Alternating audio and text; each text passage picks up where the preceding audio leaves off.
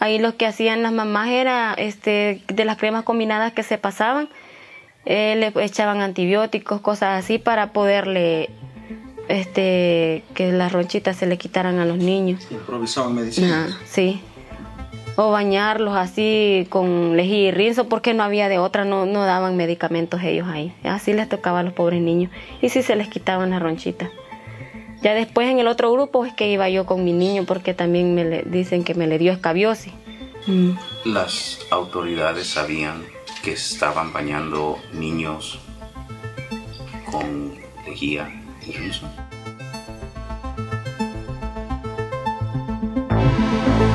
Te damos la bienvenida a El Faro Audio.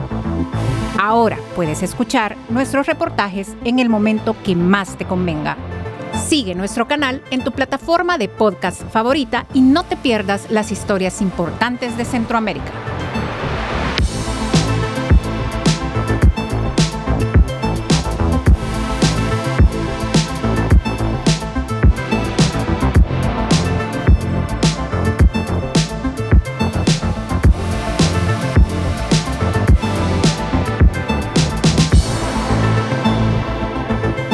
Hoy es 24 de julio, 2023.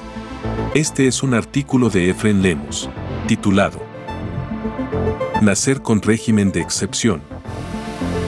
Las mamás bañaban a los bebés con lejía. Publicado en elfaro.net.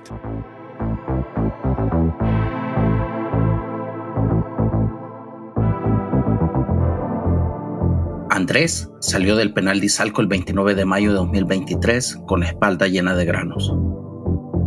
La enfermedad que padece se llama escabiosis, conocida como sarna humana, provocada por la humedad y la suciedad.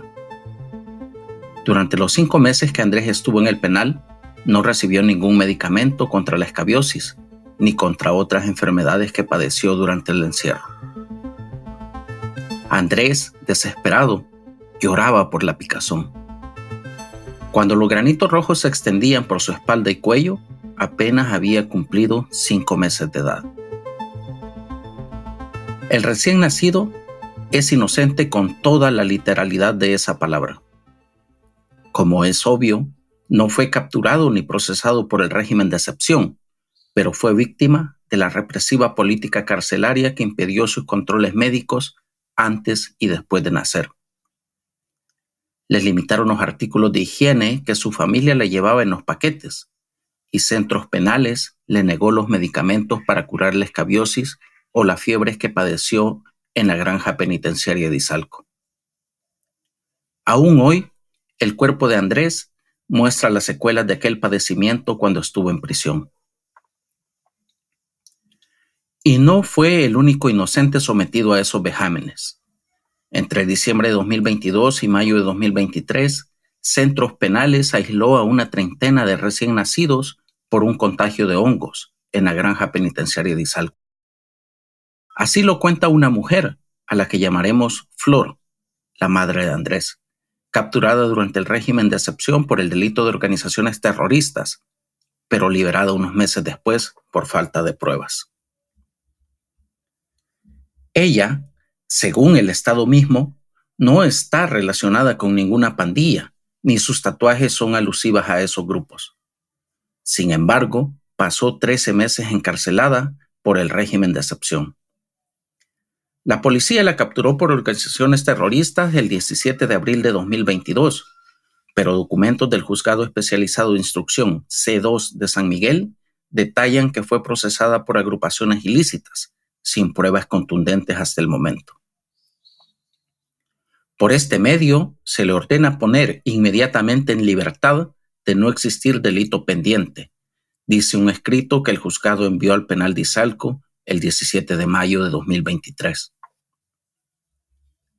Mira, cuando decís que había niños aislados por escabiosis, ¿tenés alguna idea de cuántos niños estaban afectados por esa enfermedad?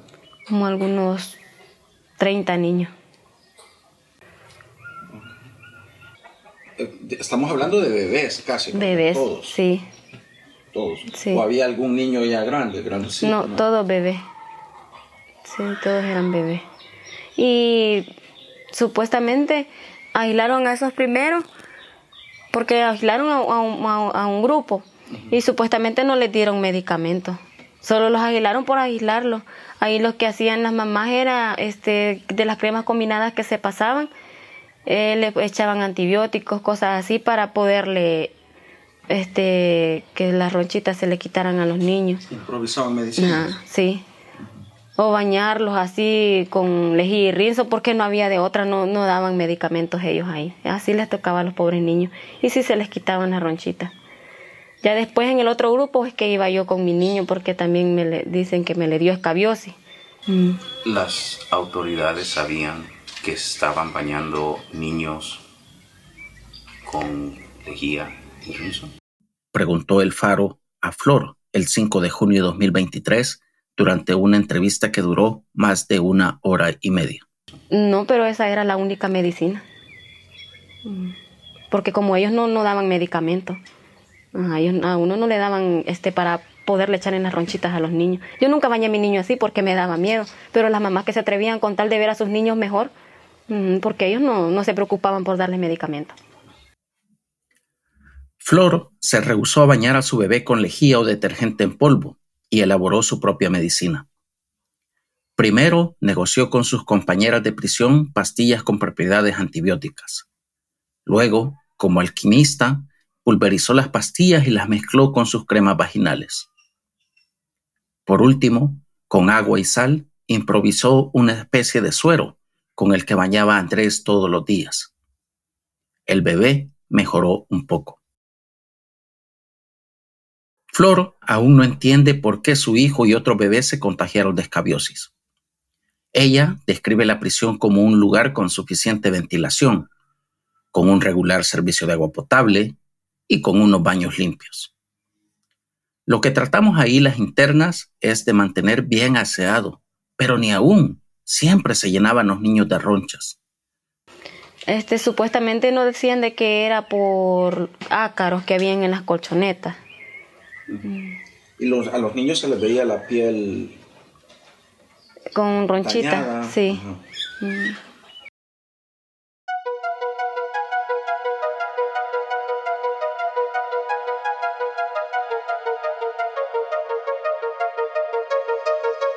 El 17 de agosto de 2021, la Asamblea Legislativa controlada por el presidente Nayib Bukele aprobó la ley Nacer con Cariño, para garantizar los derechos de la mujer desde el embarazo, así como los derechos de las niñas y niños desde la gestación, durante el nacimiento y la etapa del recién nacido. Pese a que la ley prioriza el derecho a la salud de la madre y su bebé, para Andrés no hubo control prenatal en el penal. La clínica penitenciaria no dio medicina para curar las enfermedades de madre y su bebé y centros penales tampoco entregó los medicamentos que su abuela le llevaba en los paquetes. Ahora que salí, me doy cuenta que mi mamá me pasaba medicamentos, vitaminas, y a mí nunca me dieron nada de eso, dice Flor. Andrés no se benefició de la ley Nacer con Cariño. Él nació en el Hospital Jorge Mazzini de Sonsonate y tres días después fue trasladado a la granja penitenciaria de Izalco. Su bienvenida al mundo fue el régimen de excepción, una política estatal que según testimonios de presos liberados e informes de derechos humanos, ha normalizado la tortura de reos, en algunos casos hasta la muerte. También son constantes la incomunicación con familiares y abogados, una dieta de hambre, y la suspensión de tratamientos médicos y la falta de medicina para privados de libertad que padecen enfermedades. Desde finales de enero de este año, se ha intentado, por medio de cartas que se han dejado en esas oficinas, correos electrónicos, mensajes de WhatsApp y llamadas telefónicas, no se ha concedido ni un espacio para hablar de las detenciones arbitrarias del régimen esto no solo ocurre con el área de seguridad del gobierno, sino que ya es un patrón en cualquier institución pública ante las solicitudes de este medio. El 19 de mayo de 2019, la policía capturó a un hombre que transportaba 10 paquetes de marihuana y una porción de cocaína en el baúl de un carro. Al detenido lo acompañaba Flor, procesada y condenada a trabajo de utilidad pública por el hecho. El 17 de abril de 2022, ella estaba en su casa bajo libertad condicional, trabajaba junto a su madre en un negocio de venta de jugos y estaba a la espera que el sistema judicial le dijera en qué institución iba a cumplir con el trabajo de utilidad pública. Sin embargo, a las 2 de la tarde de ese día, cuando se listaba para ir a comprar naranjas con su madre a San Miguel, la policía llegó a su casa y la llevó a un puesto policial. Y le pregunté yo que me dijo que los iba a acompañar y le pregunté yo por qué. Le pregunté que si por el caso que de la vez pasada me dijo él de que de que no sabía. Ah, pues y le volví a preguntar, pero anda orden de captura, le dije yo, no me dijo, no andas orden de captura, me dijo, solo nos vas a acompañar, me dijo. Y cuando estábamos en la delegación, me dijo que me detenían por agrupaciones terroristas. Y agrupaciones terroristas, ¿por qué? Le dije yo, si yo nunca he andado en la calle, le dije yo. Y me he ido a traer a la casa, le dije yo. Ah, pues entonces, y, y me dijo que teníamos que ir a, a la Procuraduría. Cuando fuimos a la Procuraduría, el licenciado me dijo de que, de que toda la, gente que tenía antecedentes penales la estaban capturando por lo del régimen. El artículo 11 de la Constitución de la República establece que nadie puede ser enjuiciado dos veces por la misma causa. La policía ha violado esa disposición constitucional y ha utilizado casos juzgados en el pasado para realizar detenciones durante el régimen de excepción. Este es el caso de Flor, quien esperaba la orden judicial para cumplir una condena. El Faro también ha documentado casos donde el delito de los detenidos fue haber sido declarados inocentes en el pasado, como en el caso de Don Paco, un comerciante de la Reina en Chalatenango, quien murió en Mariona con señales de una golpiza. Luego de su captura, Floro fue trasladada a la Bartolina de Ocicala. Al siguiente día, el 18 de abril, la llevaron al penal de Ilopango, y así inició para ella un proceso judicial surrealista. La fiscalía dijo que no podía decirnos el delito de cada uno, por la cantidad que éramos, pero de que a todos nos acusaba de agrupaciones ilícitas. Éramos como unas 50 personas, personas que yo ni conocía. Diversas organizaciones humanitarias han denunciado procedimientos judiciales masivos durante el régimen donde los jueces envían a prisión a decenas e incluso cientos de acusados tras una breve audiencia, donde no se presentan ninguna prueba que individualice las particularidades de los supuestos delitos. En el penal de Ilopango, Flor compartió celda con 300 mujeres más. La celda estaba saturada, por lo que en un catre sin colchón dormían cinco personas. En Ilopango este, por la multitud de gente que había. No, fallaba el agua, solo nos daban dos guacaladas de agua para bañarnos. Este, a veces nos bañábamos en la mañana, a veces en la tarde y así. Había, este, en los catres dormíamos cinco en cada catre. No había colchonetas, nos tocaba dormir en los puros barrotes de, la, de, la, de los catres. Ajá, y en el suelo habían durmiendo más personas que no se podía ni caminar de lleno que estaba. Entre tanto hacinamiento y penuria, pasó un día, pasó una semana, pasó un mes. Cuando ya sumaba un mes y medio de encierro en Ilopango, Flor se enteró que estaba embarazada.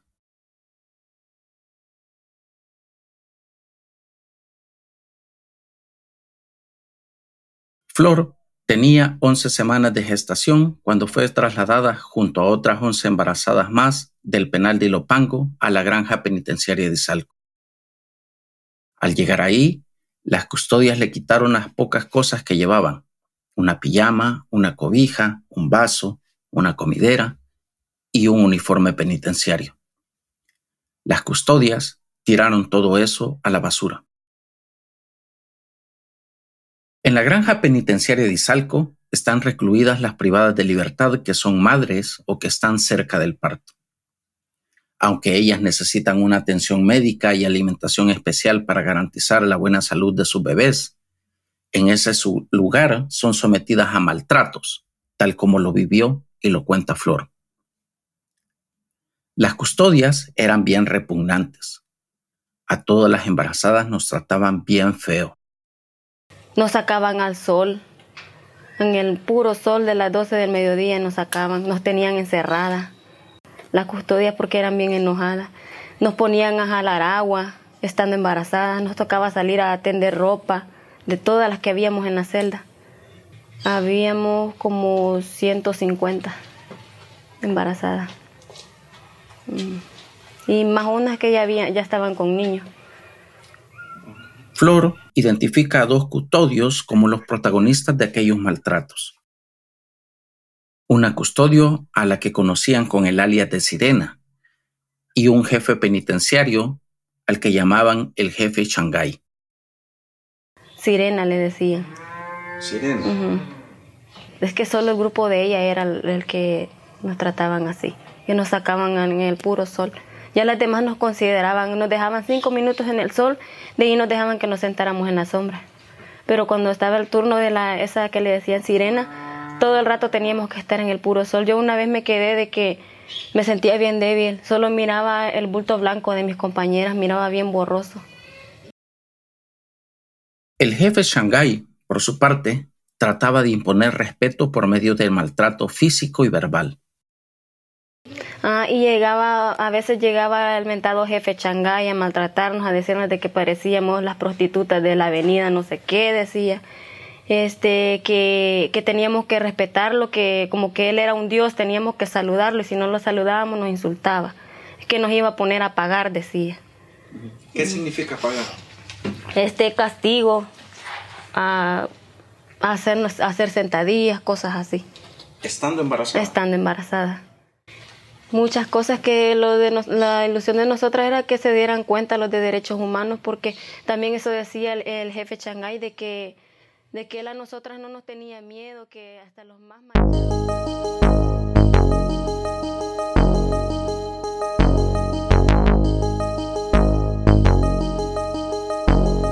Flor estuvo en el dormitorio 1, sector materno de la granja penitenciaria de Salco. La granja tiene una clínica que es atendida por dos doctoras. Una de las doctoras, la doctora Córdoba, atendió a Flor durante la primera consulta que recibió después de su traslado, a mediados de junio de 2023. De la primera consulta, Flor recuerda que recibió unas pastillas prenatales, hierro y antibióticos, pero se percató de que esos medicamentos estaban vencidos. Los siguientes meses de embarazo no tuvo ningún control médico. Las dos doctoras atendían a las 150 embarazadas, a las mujeres que ya habían parido y sus bebés y a las privadas de libertad en fase de confianza, en su mayoría de la tercera edad. Las dos doctoras no daban abasto. Un día, durante el octavo mes de embarazo, Flor sintió un terrible dolor en el estómago. La doctora Córdoba le dio dos pastillas de omeprazol y la regresó al dormitorio. Este, cuando estaba embarazada, me puse bien mal de un dolor. Yo pensaba que era la gastritis, bajé a la clínica. Eh, los custodios bien pésimos, pero me bajaron a clínica. Llegué y le dije a la doctora que no aguantaba el dolor de la gastritis, le di porque según yo que era la gastritis. Y ella me dijo, ¿y qué querés que haga? Me dijo, que salga allá afuera, me dijo, compre una inyección y te la ponga, me dijo, si medicamentos aquí no hay, me dijo. Cuando ahora que salgo, mi mamá me dice que me, me, pasaba para la gastritis porque yo padezco de gastritis y de hemorroides y a mí nunca me dieron ese medicamento. Las dos pastillas de omeprazol no hicieron ningún efecto y el dolor se agudizó por la noche. La doctora de turno la revisó de nuevo y la remitió al hospital Jorge Massini de Sonsonate, donde le diagnosticaron cálculos en la vesícula. Flor necesitaba una cirugía, pero por su estado de embarazo eso no era posible en ese momento. Entonces, un nutricionista le recetó una dieta. que necesitaba una cirugía, pero que por el momento no se podía hacer porque por el bebé entonces me dijeron de que me iban a dejar dieta. Me vio la nutricionista y me dijeron que me iban a dejar cita para hacerme la cirugía. este, me, yo le dije de que la dieta no me la iban a dar ahí, que era mentira. Y me dijo la una doctora que, ay Dios, hija, me dijo, entonces me dijo, solo va a pasar con dolor aquí, me dijo, solo aquí la vamos a tener ingresada, me dijo. Tiene que darle dieta, me dijo, porque usted necesita la dieta, me dijo. Y cuando llegué al penal, cabal que no me dieron la dieta. Un mes después de aquellos insoportables dolores, el 25 de diciembre de 2022, nació Andrés. Era un niño desnutrido. Se miraba como amarillito, dice su madre. El niño quedó ingresado durante tres días, pero su madre, por protocolo de seguridad, regresó de inmediato al penal de Izalco, después del parto. Andrés estuvo los primeros tres días de su vida en el hospital Mazzini sin la compañía de su mamá, pese a que la ley Nacer con Cariño establece que uno de los derechos del niño es el apego seguro e inmediato, mediante el contacto piel a piel, inmediatamente después del nacimiento, que le permita amamantarlo y cargarlo. Tres días después de su nacimiento, Andrés ingresó a la granja penitenciaria de Izalco y tuvo dos controles médicos en el que le aplicaron unas vacunas, el primero a los siete días y el segundo a los 40 días de nacido. Después de eso, ya no hubo ningún control o revisión médica para el bebé. Antes de contagiarse de escabiosis, Andrés padeció gripe y tampoco recibió atención médica, dice su madre. El niño, el niño se me puso como congestionadito, me le dio gripe también le dije a la doctora Córdoba que el niño estaba mal, que, que si me podía regalar una perilla, le dije yo, para hacerle, este, sacarle los, moquitos al niño. Y, y me dijo, yo perillas no tengo, me dijo. Yo no tengo, le dije, ah, pues ni yo tampoco, me dijo y me gritó bien feo y se dio la vuelta y no me dio nada. Me dijo que buscar una perilla prestada. La indiferencia ante las enfermedades de Andrés se repetía con otros recién nacidos y otras embarazadas un bebé que un día lloraba y lloraba ese bebé. Ya por último el niño solo, solo se quejaba ya nomás con los ojitos cerrados y ellas lo que decían era que el niño estaba embotado y que estaba embotado. Después la mamá del niño se soltó en llanto en ver de que el niño ya, ya se veía pues que ya estaba en las últimas. Este, hasta que se le remordió la conciencia lo sacaron al niño. Cuando llevaron al niño al hospital vimos que la mamá con el niño se tardó un mes en el hospital de ahí nos dimos cuenta que el niño estaba en coma, porque el niño tenía ácido en la sangre y tenía problemas en el hígado.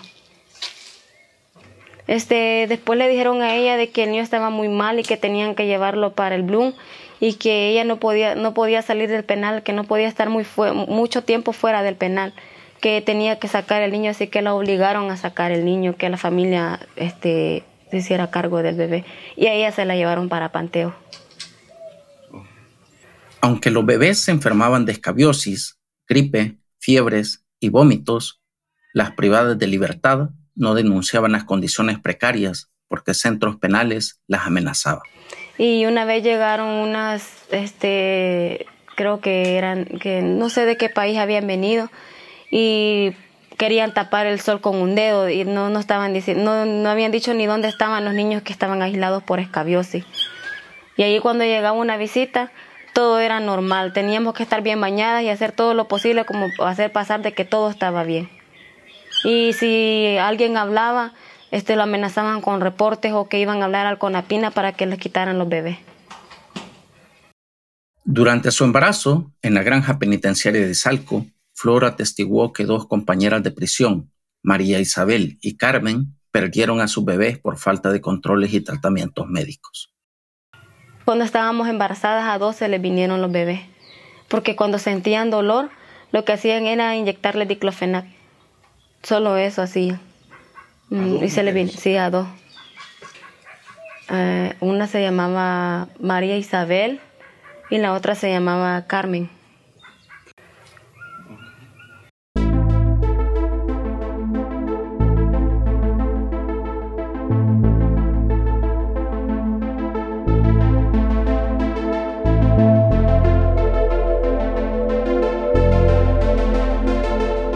No existe una cifra oficial de mujeres detenidas por el régimen de excepción que está en vigor del 27 de marzo de 2022.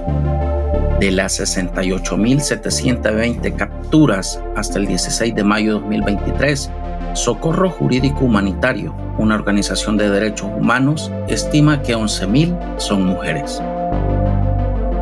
El cálculo lo hacemos de acuerdo a las organizaciones que nos dan datos y lo que preguntamos a las liberadas, dice Ingrid Escobar, parte de esa organización.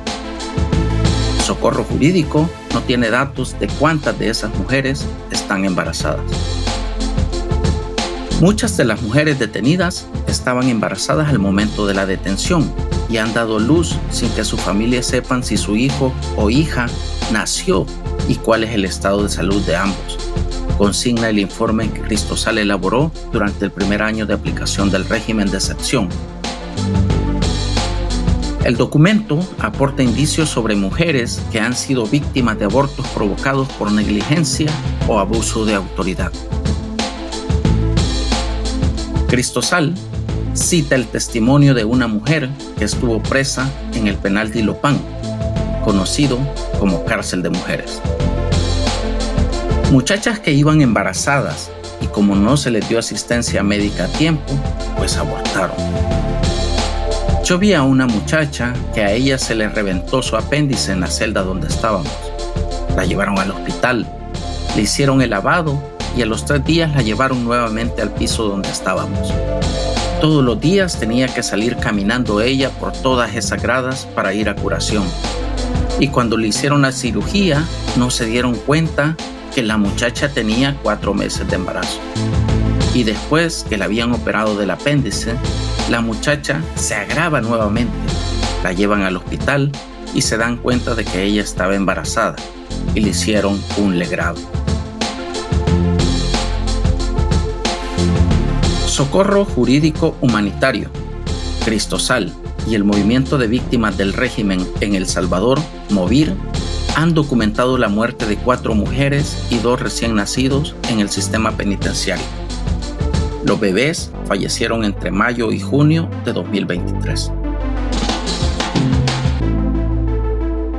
Génesis, una niña de 17 meses de edad, falleció por bronconeumonía bilateral a las 10.40 de la mañana del 17 de mayo de 2023. La niña ingresó al sistema penitenciario el 24 de agosto de 2022, cuando su madre, Marbeli Molina, fue arrestada en una colonia de Huachapán porque una llamada anónima la acusó de ser pandillera. Génesis tenía ocho meses de edad. Según una publicación del diario de hoy, la abuela suplicó a los policías que le dejaran a la bebé, pero ellos replicaron que en la cárcel había lugares especiales para los niños y sus madres. Tras múltiples peticiones a centros penales, la abuela recuperó la custodia de la nieta el 19 de abril de 2023. La bebé pesaba 19 libras y estaba muy enferma en el Hospital Bloom. La familia pagó un tratamiento privado y logró que la niña recuperara 32 libras de peso, pero un mes después de salir de prisión, falleció. Marbilly, la madre, continúa detenida sin saber que su hija murió. Cinco meses después de la muerte de Génesis, el 26 de junio de 2023, murió Carlos, un bebé de seis meses que nació en el penal de Izalco. Centros Penales sacó al bebé del penal el 20 de junio de 2023 y al entregarlo a su familia, la institución argumentó que padecía gripe. La familia llevó al bebé a un hospital privado de Cojutepeque, donde le diagnosticaron neumonía y escabiosis. Una semana después, pese a tratamientos en el sistema de salud público y privado, el bebé murió por insuficiencia renal aguda, insuficiencia hepática aguda y neumonía debido a otras bacterias. La madre de Carlos, capturada por agrupaciones ilícitas en octubre de 2022, continúa en prisión, según el Movir. Flor padecía de gastritis y hemorroides desde antes de su captura por el régimen de excepción. Por esa razón, su madre siempre incluía medicina para tratar esas enfermedades en los paquetes, pero el medicamento nunca le fue entregado, según dice.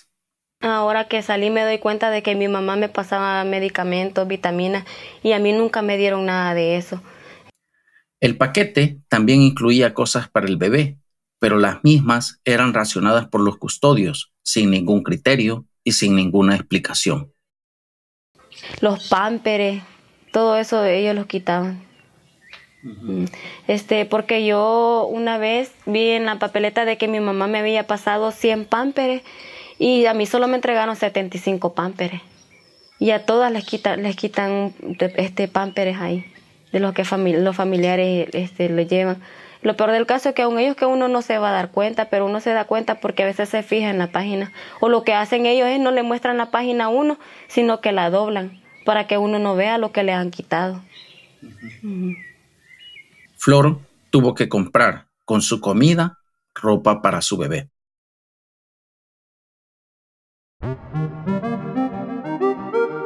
Una familia puede llevar a sus detenidos un paquete una vez al mes esos paquetes los venden en tiendas que están en los alrededores de los penales y su precio oscila entre los 35 y 175 dólares. Según el precio, el paquete puede incluir papel higiénico, jabón para lavar ropa, jabón de baño, pasta de dientes, crema combinada contra los hongos, ropa interior, galletas, enchur, avena, leche y café.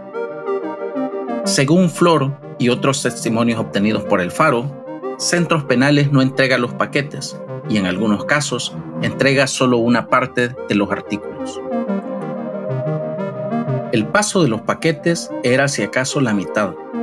Tenemos el caso de un esposo que le lleva a su esposa 12 rollos de papel higiénico.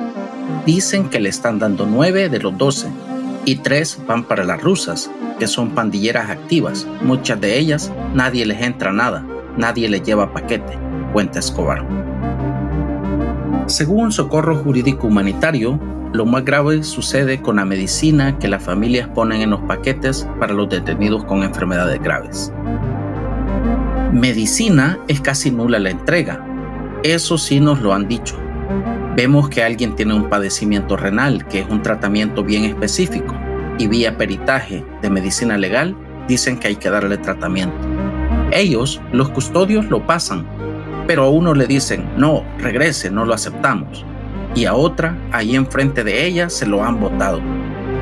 Le han dicho que no, que adentro hay medicina, pero eso es mentira.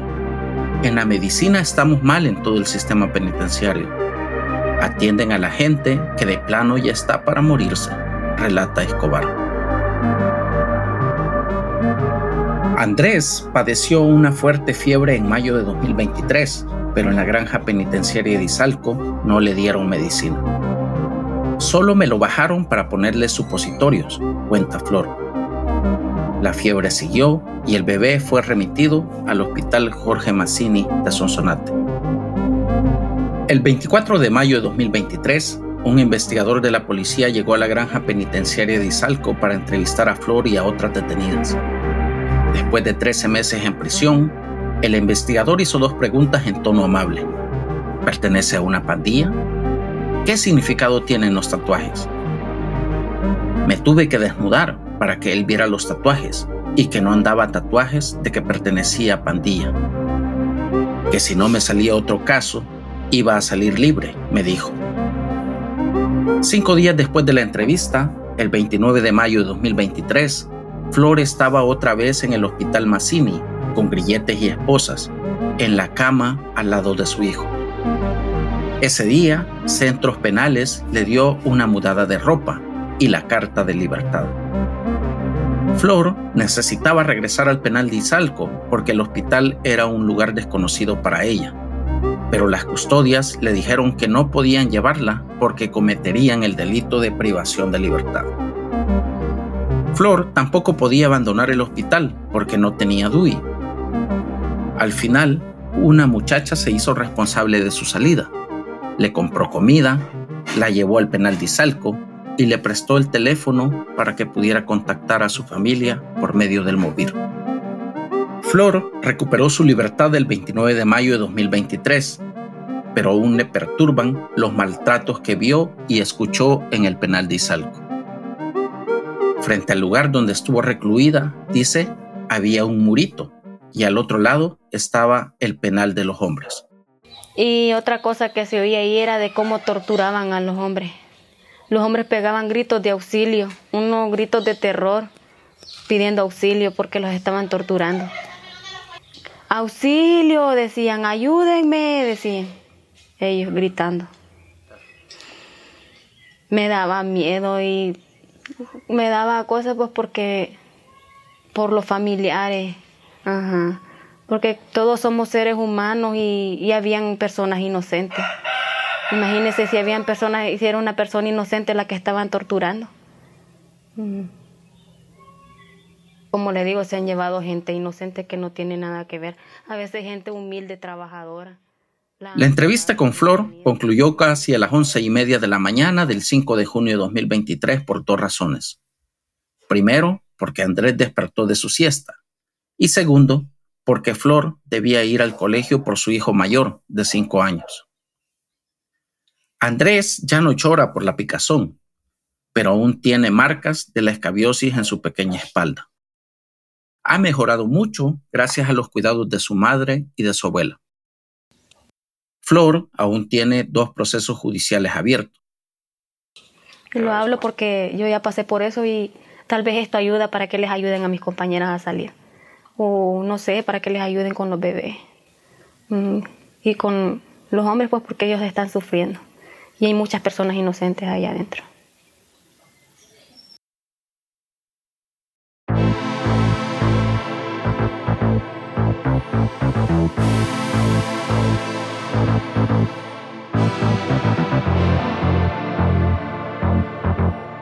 Nacer con régimen de excepción. Las mamás bañaban a los bebés con lejía. Por Efren Lemos. Editores: Oscar Martínez y Sergio Arauz. Fotografías por Carlos Barrera. Producción y musicalización por Onion.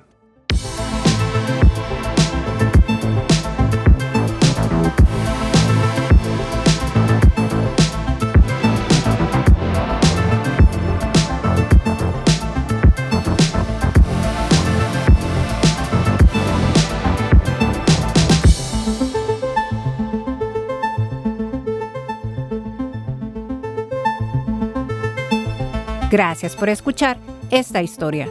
Si te parece valioso nuestro trabajo, apóyanos para seguir haciendo periodismo incómodo. Sé parte de nuestra comunidad de excavación ciudadana desde un dólar a la quincena. Ingresa a apoya.elfaro.net.